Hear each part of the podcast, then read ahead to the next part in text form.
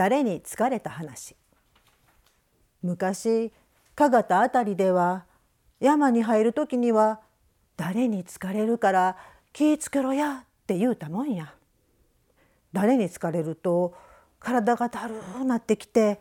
一歩も動けんようになるねん。ほんでその頃この辺りの門もよう三条参りに行ったんやけどなその頃の三条参り言うたら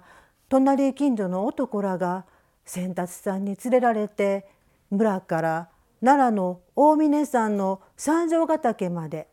四五日かけてずっと歩いていくもんやってん。三条参りの途中には米投げ峠いう一番の偉い難所があってな加賀田の門がお参りに行った時のことやけど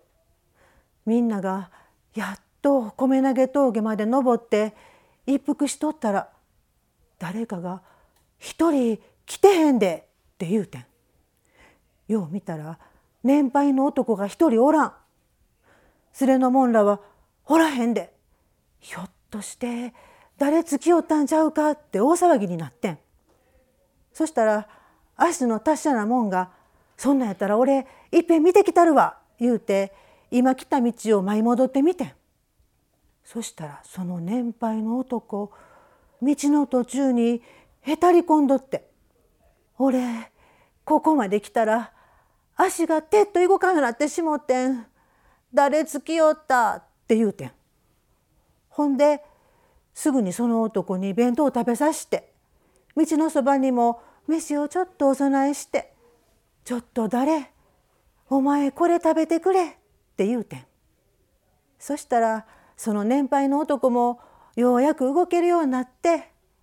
またみんなと一緒にお参りすることができたんや。こんなことは山の中で割によう起こったもんや。誰は昔に行き倒れになった人の魂みたいなもんやとも言われてるねん。